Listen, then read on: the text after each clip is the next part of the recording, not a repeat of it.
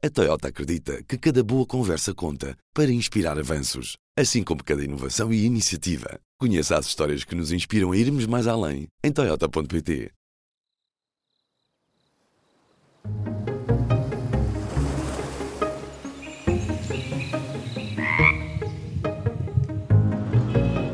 Este é o Azul. Olá, bem-vindas e bem-vindos. Este é mais um episódio do podcast do Azul, um projeto do público dedicado ao ambiente, à crise climática, à biodiversidade e à sustentabilidade.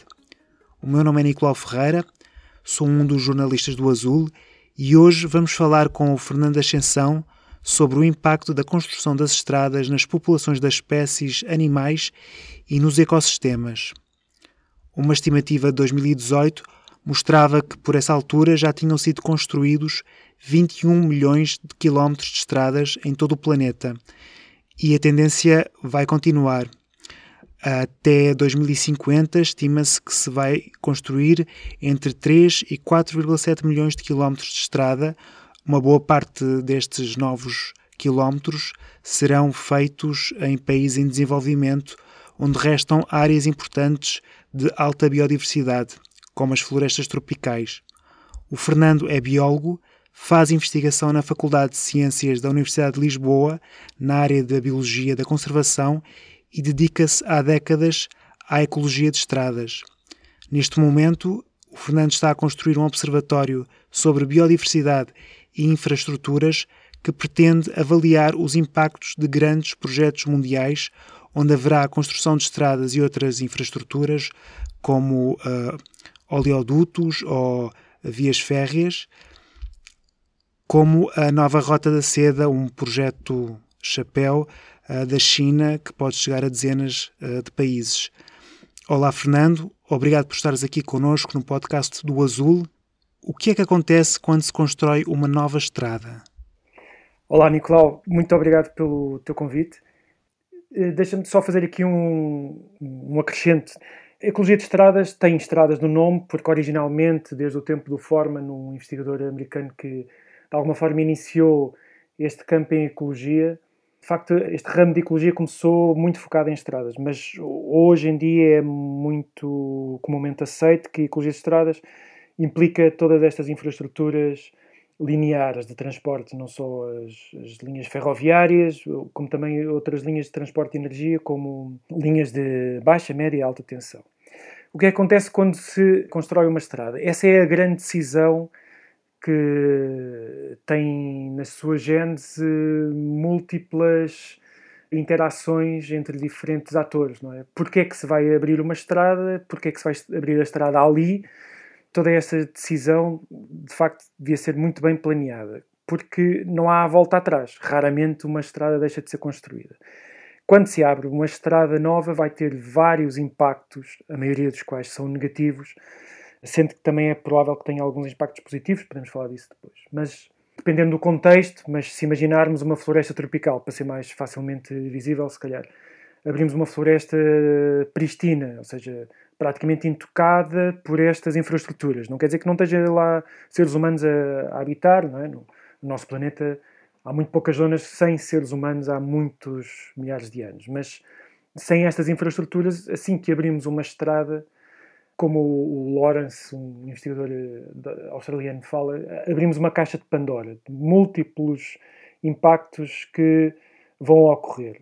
Desde logo os mais diretos e visíveis, como o atropelamento, e todos nós já andámos pelas estradas do mundo e vemos vários animais de todos os tipos, de todas as espécies atropelados, até uma série de outros impactos indiretos e pegando no exemplo da floresta tropical, o, o, talvez o mais grave deles seja a acessibilidade. É? A estrada está lá para servir de via de comunicação entre zonas urbanas, entre zonas agrícolas e mercados, mas serve também, a partir de agora, a partir do momento em que é aberta, é um corredor de acessibilidade a outras pessoas à floresta em si o que vai abrir a porta escancarada a toda uma série de atividades ilegais, ou mesmo que sejam de alguma forma legais, não deveriam estar a ocorrer.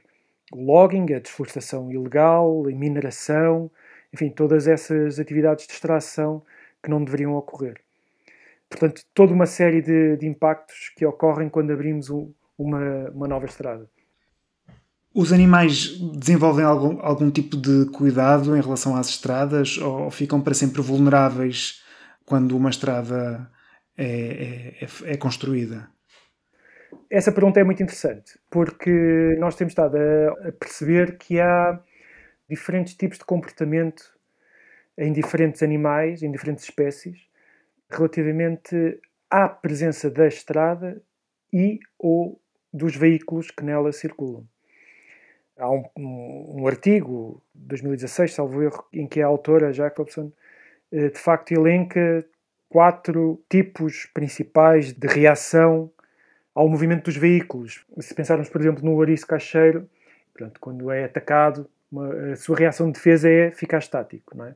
E é também por causa disso eh, vemos tantos ouriços atropelados. Há outro tipo de animais cuja reação é fugir. Esses, em, em condições totalmente iguais entre um ouriço e, por exemplo, um carnívoro, o carnívoro tende a reagir de uma forma muito rápida e a fugir, serão menos relativamente animais que serão atropelados. Isto para dizer que sim, animais reagem de formas diferentes à presença da estrada e dos veículos, mas o que é interessante, e que nós temos estado a ver isso, nomeadamente no projeto com o Papa Formiga Gigante, que há plasticidade intraespecífica, ou seja, como nós humanos temos comportamentos diferentes e reações diferentes às estradas, ao veículos, ao barulho, não é? há uns que se incomodam mais do que outros, também nós começamos a perceber que há diferenças individuais na reação às estradas. E, e, tanto assim é que nós temos indivíduos de papa-formigas, que estamos a seguir com GPS, que há indivíduos que cruzam muito regularmente uma estrada com algum tráfego, com um tráfego já considerável, e na mesma estrada, na mesma zona, no mesmo sítio, há outros indivíduos que nunca cruzam essa estrada. Portanto, há de facto qualquer coisa que ainda não percebemos bem o que que faz, a não ser esta escolha pessoal, que eles também têm, os animais, de reações diferentes às estradas e ao veículo e à perturbação que isso implica. Uh, falaste agora dos ouriços cacheiros. Eu recentemente fui uh, em reportagem até o Algarve, à saída da Via do Infante, perto da cidade de Lagoa, e num espaço de poucas centenas de metros vi um ouriço cacheiro a atravessar a estrada, na estrada onde passámos, e logo a seguir um outro ouriço cacheiro já esmigalhado, é? já, já morto. Portanto, este é um fenómeno que está constantemente a acontecer. Sim, isso é da, das, dos aspectos mais interessantes. Assim que abrimos uma estrada, o que nós estamos a fazer é, dali para sempre, ou para quase sempre, estamos a, a promover a mortalidade de quase todas as espécies que lá ocorrem. E não há descanso, não há pausas, não há fins de semana. Estão sempre a passar carros, e temos que pensar nesta continuidade. Quer dizer, nós estamos habituados a conduzir o nosso carro. Eu nunca atropelei nenhum animal, pensa um, um ouvinte nosso, não, não vejo qual será o problema, mas nós temos é que ver esta grande imagem de milhares e milhares e milhares de carros a passarem todos os dias, permanentemente. E temos que pensar que os animais, maiores e menores eh, em dimensão, em alguma altura do dia, da época, do ano, da sua vida, têm que se deslocar não vivem sempre no mesmo sítio. E quanto maior for a densidade de estradas, maior é a probabilidade dos animais terem que cruzar essas estradas. Quanto maior o animal, maior a probabilidade dele ter que se deslocar mais, e então a probabilidade de encontrar uma estrada é muito maior, a probabilidade de encontrar um veículo é muito maior e a probabilidade de não conseguir escapar à colisão é muito maior. Portanto, este é um efeito permanentemente. Uh, ok, e em Portugal há alguma avaliação da dimensão deste problema? avaliar este problema a nível global, ou seja em Portugal, seja em que país for, é muito difícil porque isso requer um esforço de amostragem muito grande. Há tentativas que juntam dados, estimativas, que nos dão ideias de uma dimensão absurda de, de milhares e milhares de animais que são atropelados todos os anos de todos os tipos. Estamos a falar desde anfíbios, uh, insetos, até grandes carnívoros, grandes ungulados. Mas uh, a nível de Portugal, eu posso apontar um estudo que é bastante interessante, que é feito pela Universidade de Évora. Durante vários anos fizeram uma amostragem de algumas estradas em volta de, de Évora, eh, na região de Évora. Permite-nos perceber que, de facto, o atropelamento não só abrange praticamente todas as espécies que ali ocorrem, como são números gigantescos. Claro, para este esforço de amostragem só podia ser numa, em poucos quilómetros, cerca de cento e tal quilómetros. Fazer uma amostragem muito maior é muito difícil, mas voltando para o Mato Grosso do Sul, de facto, a equipa que conduz este trabalho, que é liderada pelo Arnaud Desbier, ele é, ele é francês, mas há muitos anos que vive no Brasil. E aí, de facto, durante quatro anos fizemos amostragens de mais de 1500 quilómetros. Aí era duas vezes por semana. Temos sempre que balançar o que é que é possível fazer regularmente, de uma forma diária, como o tal estudo de Évora, ou de uma forma mais regular, mais espaçada no tempo, mas de uma distância muito maior. Mas voltando a Portugal, há colaboração, nomeadamente, entre a Universidade de Évora e já houve entre a Faculdade de Ciências, onde eu trabalho, e as Estradas de Portugal, no sentido de fazer uma recolha detalhada sobre os atropelamentos dos animais que vão sendo encontrados nas estradas de Portugal. E essa recolha, não sei se ainda decorre essa colaboração, mas é feita principalmente pelas pessoas que fazem aqueles percursos para garantir a segurança uh, nas autoestradas, portanto, aquele pessoal que vai ali a, a, percorrer, a monitorizar as estradas, são esses que vão recolhendo informações sobre o, os animais atropelados. Podes falar um pouco mais sobre esse projeto que estiveste envolvido no Mato Grosso do Sul? Ou seja, como é que um projeto desses. Um, como é que ele surge? E como é que se põe em marcha, não é? O que é que se faz? O que é que vocês fizeram, de facto? Olha, enfim, eu, eu apanhei o, o projeto, ele já tinha iniciado a primeira fase, ou estava a iniciar a primeira fase. Estamos a falar de 2016, 2017, e ainda decorre.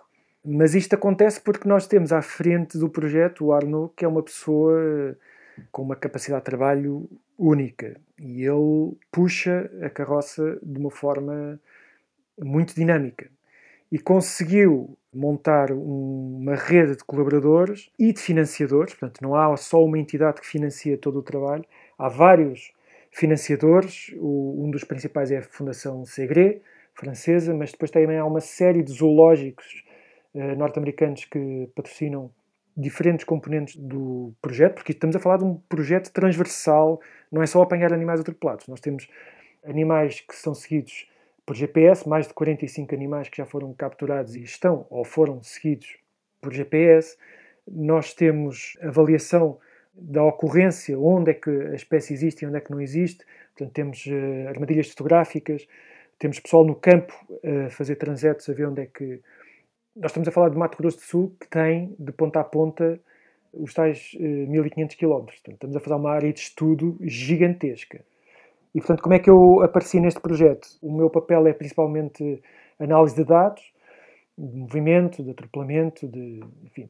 Eu já lá fui, era para ter ido no ano passado, mas com a pandemia não, não deu e, e vamos colaborando e é um projeto que espero que continue por mais uns anos, que há sempre mais perguntas uh, a acontecer. Nós temos componente social, é muito, muito interessante, nós trouxemos o, a componente social para este projeto, começou por pretender responder uma pergunta muito específica, porque é que há tantos atropelamentos de, do Papa Formiga Gigante, eles falam o tamanho à bandeira, sendo que havia este mito urbano de que os camionistas atropelavam-no de propósito. Depois dessa avaliação sociológica, uma série de entrevistas, percebemos não, que eles são os primeiros a não querer atropelar o animal e são os e há motoristas que têm algum trauma por ter de o fazer, porque na realidade, quando há um animal na pista, na, na estrada, e eles não se conseguem desviar, e portanto, parte desse trauma vem deles visualizarem perfeitamente o que vai acontecer e não poderem fazer nada para o evitar, com o risco de, de fazerem virar uh, o caminhão. Mas, só continuando aqui na, nas diferentes componentes do projeto, há também uma avaliação veterinária super pormenorizada de diferentes doenças, condições sanitárias do animal, que nos permitiu perceber Será que os animais que vivem perto da estrada são doentes, fracos e por isso são empurrados para aqueles territórios ali na, mais na envolvência das estradas? E, e não, e percebemos que não, são perfeitamente iguais, simplesmente eles sofrem este efeito que nós chamamos de armadilha ecológica, portanto, quando um animal é atropelado, deixa um território vazio, esse território é percepcionado como vazio pelos outros e é ocupado. é ocupado, mais tarde ou mais cedo começa a cruzar a, estrada e é vítima de colisão. Portanto, há este contínuo fluxo de indivíduos que vão ocupando o território e vão sendo atropelados, e isso é um, uma das principais fontes de preocupação porque a médio e longo prazo estamos a esvaziar o território. Não é? é uma torneira de animais que estão sempre a, a aparecer junto das estradas e vão sendo atropelados mais rapidamente do que a população vai sendo consegue uh, reproduzir-se e criar novos indivíduos. E o que é que se pode fazer para evitar, hum, havendo uma, uma estrada, para evitar que haja eh, novos atropelamentos de, de, animais? O grau zero, já falámos aqui, é a escolha de construir, não é? Então, essa é a decisão, é a grande decisão. Temos que perceber se é mesmo preciso aquela estrada e o Mato Grosso do Sul, mais uma vez, é, é, um exemplo paradigmático do que está a acontecer hoje em dia, porque é uma tal zona de fronteira. Mato Grosso, Mato Grosso do Sul, outros estados do Brasil, são zonas de fronteira, ou seja, o desenvolvimento está a acontecer agora enquanto nós falamos. Há estradas que estão a ser construídas agora, estão a ser pavimentadas agora. Né? Nós na Europa temos quase tudo construído, ainda há muita coisa a ser feita, mas, enfim, o impacto do novo não se pode dizer que seja a grande preocupação na Europa. É? Enquanto que em países como, como no Brasil ou regiões em África, no Sudeste Asiático, são zonas de fronteira. Esse desenvolvimento está a ser feito agora. Portanto, a grande escolha é onde construir a estrada. E é uma escolha muito política, infelizmente, porque a escolha de construir a estrada devia ser baseada, suportada por critérios socioeconómicos, portanto, com um grande suporte ambiental. Portanto, ter aqui estes três grandes pilares na decisão de construir a estrada. Igual para igual, ok? Nós vamos querer, de facto, ligar localidades, uh, aldeias, população a serviços. Podemos pensar, por exemplo, as crianças têm que poder ir à escola. Portanto, se pusermos a, a questão assim, é? toda a gente concorda que sim, uma tal estrada tem que existir para as crianças daquela aldeia poderem ir à escola. Estamos todos de acordo praticamente toda a gente no mundo está de acordo nisso. Agora, por onde é que vai passar essa estrada? E aí tem que ser, o desenho, o planeamento tem que ser suportado do ponto de vista ambiental e económico. Mas enfim, a tua pergunta era, uma vez que temos a estrada, o que é que nós podemos fazer? Mas eu quis vir cá atrás porque quando escolhemos construir a estrada, a fase seguinte é planeá-la bem. E isso implica o traçado, ou seja, desviarmos o, o mais possível de zonas ambientalmente mais frágeis, vamos dizer assim, mas nesse planeamento incluir já medidas de mitigação. Quais são as medidas de mitigação mais eh, utilizadas na construção das estradas ou que deveriam ser mais utilizadas desde logo no, no planeamento? São muito simplesmente passagens para os animais passarem, e aqui há uma panóplia de desenhos e de uh, materiais, características, podemos pensar desde logo pequenas passagens inferiores por baixo da estrada para anfíbios, não é? com um diâmetro de poucas dezenas de centímetros, até passagens grandes uh, por cima das, das autoestradas para grandes carnívoros ou ungulados como o alce e o urso no norte da, América. Há toda um, uma panóplia de desenhos de passagens. E também podemos falar de outros tipos de passagens chamadas copa a copa, portanto, que ligam zonas florestais. Portanto, são animais herbícolas, como alguns primatas, marsupiais, outros, enfim, esse tipo de, de, de, animais que ocupa maioritariamente durante a sua vida a, copa das árvores. Mas passagens só não, não resolvem tudo, porque, enfim, os animais conseguem perceber a presença de uma passagem na imediação da passagem. E conseguem perceber que é muito mais seguro passar pela passagem. Isso não, não tenho dúvidas. Agora, um animal que está a 500 mil metros não vai saber que a passagem está lá então, o que se costuma sugerir é criar umas cercas para direcionar os animais para essas passagens. E depois é preciso equacionar, balancear o que é que é, quantas passagens é que se pode, deve construir, quão rígidas devem ser estas cercas, não é? quão impermeáveis devem ser estas cercas para conduzir estes animais. Mas estas são, é tão simples quanto isto, esta é a mitigação mais básica. E o que é que nós estamos aqui a fazer? É criar condições para os animais, se assim o quiserem, poderem passar a estrada sem terem que cruzar pelo pavimento. Relacionando com o que falaste, em relação às estradas e à construção de estradas nas regiões que estão do mundo, que são as regiões de fronteira, como tu disseste. Uh, este ano candidataste ao concurso de estímulo de emprego científico justamente para te dedicares ao desenvolvimento de um observatório sobre biodiversidade e infraestruturas. Qual é a necessidade de haver um observatório deste tipo e que objetivo é que tem? Sim, fui um feliz contemplado, muito obrigado, FCT. Esse projeto que eu candidatei, atenção que o financiamento é só para é o financiamento do emprego científico, no fundo, para financiar o meu emprego.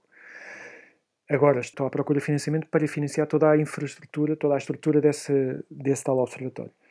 O observatório surge na sequência de diversas conversas com vários investigadores pelo mundo fora. Portanto, surge na necessidade de percebermos o que é que está a acontecer. É muito difícil nós percebermos que infraestruturas estão a ser construídas, nomeadamente nessas tais zonas de fronteira, que são capazes de ser as zonas prioritárias para nós percebermos e, portanto, planearmos e conservarmos de uma forma eficaz mas eu dizia que é, é, estranhamente, é muito difícil nós percebermos o que é que está a ser construído, não é? E digo estranhamente porque a maioria, a grande maioria dessas infraestruturas são financiadas com dinheiros públicos. De alguma forma vêm de alguns impostos. Seja quem esteja a financiar. Mas essa informação não é evidente, não é clara. Onde é que vai ser construído, quando, quem financia. E então, um dos pilares deste observatório surge exatamente nesta necessidade de mapear coisas. E estamos a falar de estradas, de ferrovias, de linhas de média e de alta tensão, gasodutos, oleodutos. Onde é que essas infraestruturas estão a ser construídas hoje em dia? Claro que esse observatório tem um foco muito particular nesta iniciativa da China, das novas rotas da seda, o Belt and Road em inglês, exatamente porque a China está, direta ou indiretamente, a financiar a construir, a promover a grande maioria das novas infraestruturas que estão a, a, acontecer nas zonas tropicais. Estamos a falar de todas as zonas tropicais. Dezenas e dezenas de países que estão neste momento a ter um incremento substancial destas novas infraestruturas em muitas zonas que são de, ambientalmente vulneráveis. E, curiosamente, não há um sítio, ou alguns sítios, ou sites, ou documentos, relatórios que nos digam onde é que essas novas infraestruturas vão ser construídas. Então, um dos pilares deste observatório é exatamente conseguirmos mapear todas estas, todas não, não vou ser tão ambicioso, mas a maior parte destas infraestruturas e conseguirmos, na mesma plataforma, perceber de uma forma imediata, expedita, que valores ambientais é que essa infraestrutura está, enfim, a colidir. Ou seja, que espécies é que vivem ali no entorno, que habitats, que áreas protegidas. Portanto, este primeiro pilar é, é, tem este intuito, de, tanto para investigação como para qualquer cidadão de, em qualquer parte do mundo, facilmente perceber o que é que está a ser feito e imaginando uma aldeia eh, na Malásia, qualquer cidadão que de alguma forma está curioso, indignado, quer saber o que é que se passa ali, a sua NGO pode fazer um, um, reporte imediato de, de, que esta nova infraestrutura que vai passar ali na aldeia vai uh, sobrepor-se, por exemplo, com estas espécies todas de vertebrados, de, de, de mamíferos, seja do que for que acontecer ali. Mas também, um outro pilar deste observatório, nós queremos ter uma noção, nós queremos explorar em diferentes ambientes tropicais, portanto, estamos a falar da América do Sul, alguns países africanos, do Sudeste Asiático, qual é o sentimento das pessoas que vivem nas zonas, o sentimento dessas pessoas destas novas infraestruturas. Portanto, vamos criar casos de estudo, se à partida podemos supor que toda a gente quer uma estrada, não é bem assim. Há pessoas que não querem novas infraestruturas no seu quintal, pronto. Mas essa informação também não existe. Qual é o, a vontade, a disponibilidade de, de facto, ter novas infraestruturas uh, no, no seu, enfim, na sua área de residência, no seu país, enfim, seja qual for a escala. E depois há um terceiro pilar que vai beber da informação deste, destes dois anteriores, e que pretende revisitar Os indicadores que são comumente utilizados por grandes financiadores, estamos a falar do Banco Mundial, por exemplo, os indicadores que eles usam para avaliar a adequabilidade dessas infraestruturas. Portanto, quando eles decidem, ok, vamos financiar, ok, não vamos financiar, e nomeadamente os valores socioambientais, que indicadores é que eles usam e se é possível melhorá-los de forma a integrar mais informação mais fina, mais fiável, que permita uma decisão mais equilibrada sobre novas infraestruturas a financiar. Vocês esperam ajudar melhores decisões sobre onde é que hum, essas novas infraestruturas vão ser construídas com o observatório?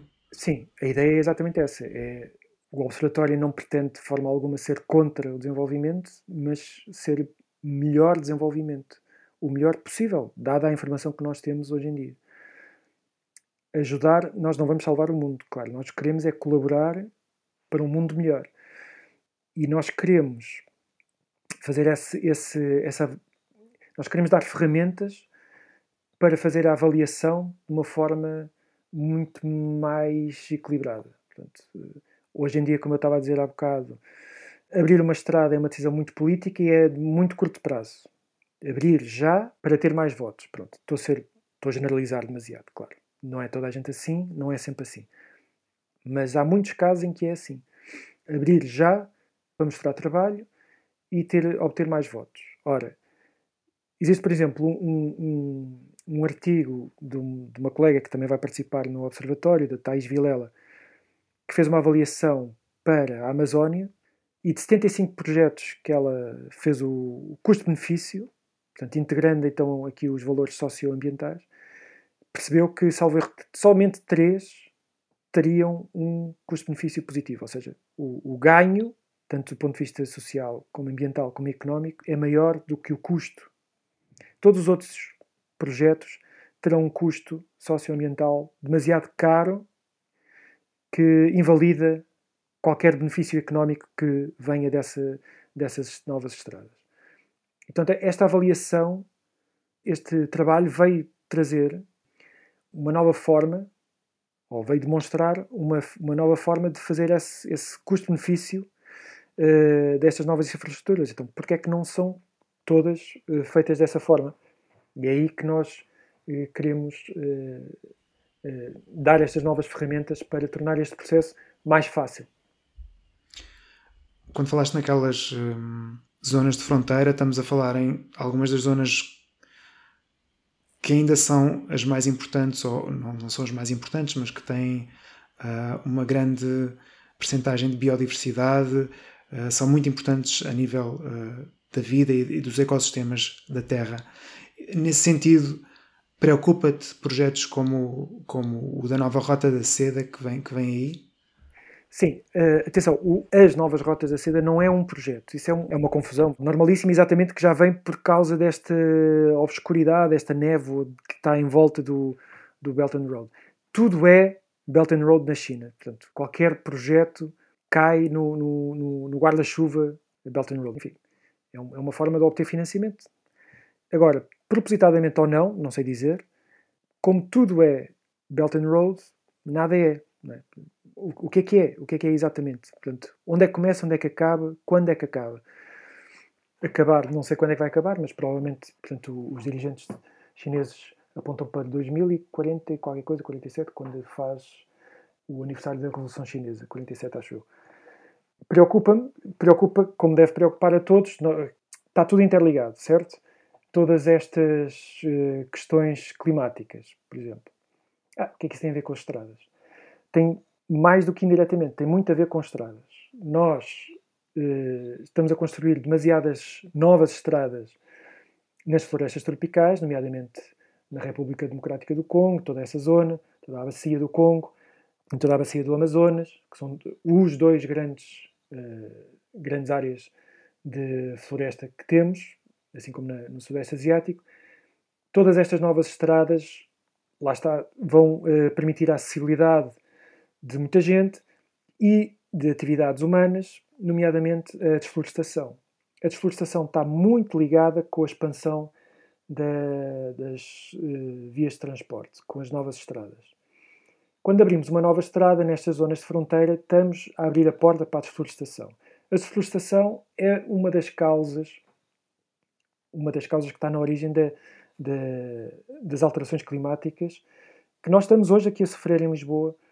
Uh, isto não é só uma chuvinha, estes efeitos que já nos têm vindo a avisar que serão mais e mais serão mais frequentes e mais intensos todas estas manifestações de pluviosidade extrema. Está tudo ligado com as alterações climáticas que estão, que estão intrinsecamente ligadas com a desflorestação, que está intrinsecamente ligada com a expansão das infraestruturas. O investigador Fernando Ascensão, numa entrevista conduzida pelo jornalista do Azul Nicolau Ferreira. E como é habitual aqui no podcast do Azul, ficam as nossas sugestões do que pode ler no nosso site.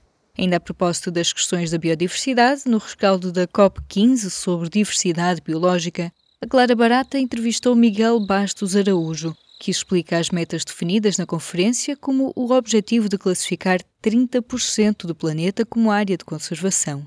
Pode ler a entrevista no site do Azul ou ouvir uma edição em áudio no podcast P24. Na reta final de 2022 é também a altura de fazer balanços. Para o Azul, a figura do ano foi Mia Motley, primeira-ministra de Barbados, que tem tomado a palavra nas cimeiras do clima para alertar que um aquecimento global desenfreado será uma sentença de morte. Já no ciclo de antevisões para 2023, a jornalista Andréa Azevedo Soares entrevistou o investigador Filipe Duarte Santos sobre os desafios climáticos que nos esperam num ambiente geopolítico muito tenso. A Clara Barata elencou ainda as 10 maiores e mais caras catástrofes climáticas de 2022, entre furacões, cheias e secas. Mas para terminar com boas notícias, recomendo-lhe a reportagem da Ana Silva sobre crianças vegetarianas e vegan. A dieta infantil vegana não tem de ser complicada e também as cantinas escolares podem ajudar com boas opções vegetarianas. Tudo isto para ler e ouvir em público.pt/azul. Se gostou de ouvir este episódio, siga o podcast na sua aplicação preferida e dê-nos 5 estrelas. Se tiver sugestões de temas e entrevistas, envie para o e-mail aline.flor.publico.pt. A entrevista desta semana foi do Nicolau Ferreira. O podcast Azul é editado por mim, Aline Flor, e volta daqui a duas semanas. Até lá!